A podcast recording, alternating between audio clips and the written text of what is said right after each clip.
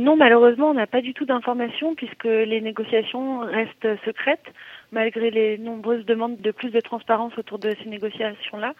Et on n'a pas eu non plus de fuite, donc on ne sait pas ce qui a été concrètement décidé ou quelles étaient les positions des deux parties. On ne connaît même pas du tout quelles sont les positions a priori, même par exemple de l'Union européenne à l'entrée des négociations sur la question des médicaments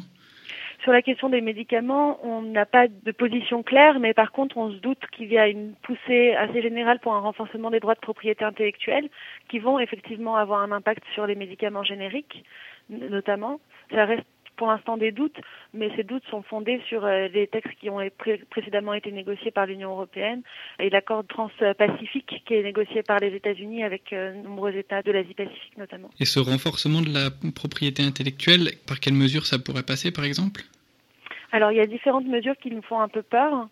Euh, la première, c'est bien sûr un, un, allongement de la durée des brevets pharmaceutiques, mais c'est aussi euh, tout un tas d'autres mesures qui ont un impact plus indirect.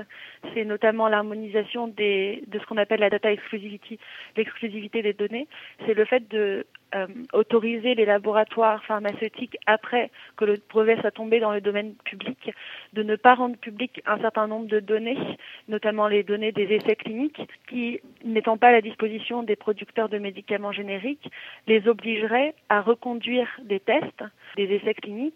ce qui coûte beaucoup plus cher. Et donc forcément ça va à la fois ralentir l'arrivée des génériques sur le marché, mais aussi euh, si les fabricants doivent refaire des essais, euh, augmenter les coûts.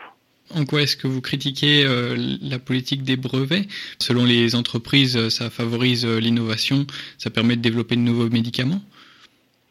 Alors, en fait, je pense qu'il faut un peu démystifier ce discours de l'industrie pharmaceutique qui dit que les brevets sont nécessaires à l'innovation, puisque en, en, réalité, il y a très peu de transparence dessus, mais c'est un tout petit pourcentage des ventes qui est réinjecté dans la recherche, et souvent sous un chapeau recherche et développement qui inclut les coûts de marketing qui sont vraiment très élevés. Il y a une autre chose qu'il faut absolument souligner, c'est le fait que le système des brevets pour l'innovation, ça a comme effet perverse que l'innovation est beaucoup plus basée sur la solvabilité des marchés et les demandes,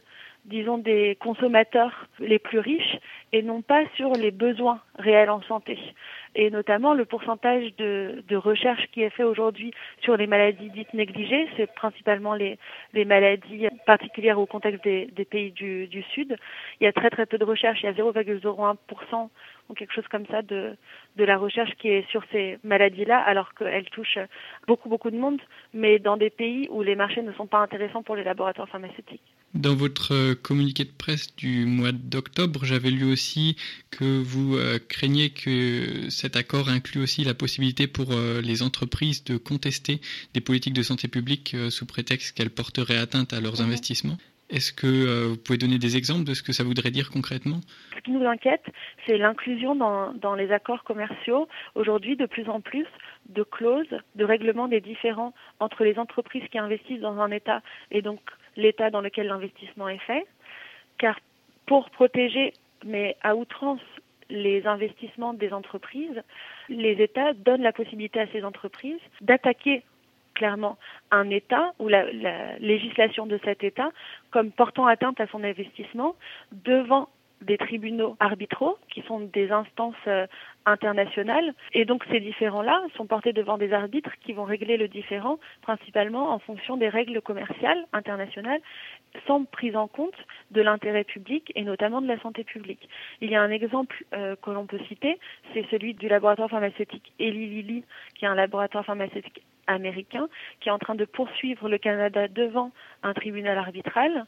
lui reprochant de ne lui avoir pas accordé un brevet sur un médicament en considérant que ce refus de brevet, quelle que soit la base sur laquelle le, brevet a été refusé, et ça aurait pu être la protection de la santé publique notamment, constituait une atteinte à ses investissements. La question aujourd'hui, elle est vraiment d'arriver à bien définir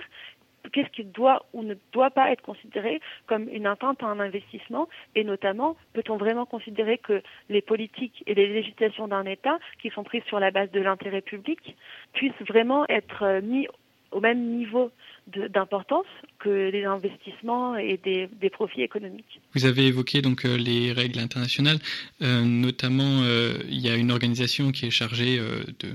d'organiser plus ou moins la libéralisation du commerce, l'OMC. En quoi est-ce qu'il y a besoin d'avoir recours à divers accords bilatéraux de libre-échange comme l'Union européenne est en train d'en négocier un certain nombre les dernières années? Oui, l'Union européenne, mais aussi les États-Unis négocient de plus en plus d'accords de libre-échange en dehors de l'OMC. Notre analyse, c'est que au sein de l'OMC, les pays émergents, et notamment le Brésil, l'Inde, l'Afrique du Sud, ont pris plus de pouvoir politique et contre un certain nombre d'initiatives commerciales qui lèsent les, intérêts des États euh, à revenus euh, faibles ou intermédiaires pendant un certain temps, les États de l'Union européenne et des États-Unis, mais aussi la Suisse, euh, ont réussi à imposer au sein de l'OMC leur vision libérale du commerce. Aujourd'hui, c'est plus difficile parce que des États acquièrent plus de pouvoir économique et aussi politique et défendent mieux leurs intérêts. Et c'est pourquoi ces, États, enfin l'Union européenne et les États-Unis en tête, décident de, de négocier des traités bi ou multilatéraux avec des pays euh, en dehors de l'OMC et forcément en bilatéral ou même en multilatéral entre euh, une entité très forte, l'Union européenne, et d'autres pays euh, qui n'ont pas forcément le même poids politique, la négociation est beaucoup plus déséquilibrée. En quoi est-ce que ces accords compromettent l'accès à la santé des plus pauvres et les obligations internationales de l'Union européenne, comme vous l'écriviez dans votre communiqué de presse? Concernant les accords de libre-échange qui sont négociés en ce moment par l'Union européenne avec les pays en développement comme la Thaïlande ou l'Inde, l'effet va être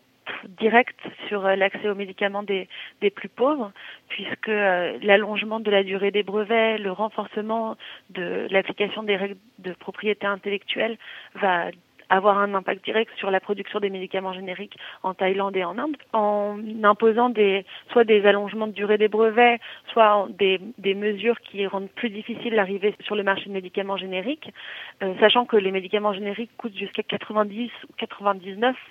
parfois moins cher que les princettes, forcément les médicaments coûtent plus cher et l'accès est restreint dans les pays aux ressources limitées. Et je pense que pour ce qui est de l'accord négocié avec l'Inde, c'est doublement inquiétant, sachant que l'Inde est le plus gros producteur de médicaments génériques au monde. On l'appelle même la pharmacie du monde. Par exemple, dans le cas du VIH, c'est plus de 80% des antirétroviraux utilisés en Afrique qui sont des génériques indiens.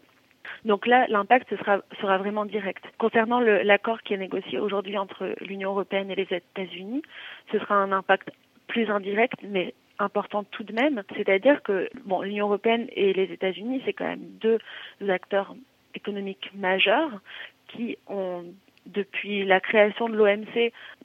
fixé un peu les standards internationaux des règles du commerce international sur lesquelles les pays ont plus ou moins dû s'aligner en adhérant à l'OMC. Aujourd'hui, l'Union européenne et les États-Unis tentent de renforcer ces règles-là, de les rendre encore plus libérales et plus protectrices des investissements des industries. Même si c'est un accord pour l'instant bilatéral, on ne sait pas s'il ne sera pas étendu à d'autres pays et dans tous les cas, il aura forcément une influence à long terme puisque l'idée derrière tout ça des États-Unis et de l'Union européenne, c'est de peu à peu fixer de nouveaux standards plus hauts pour la propriété intellectuelle et la protection des brevets.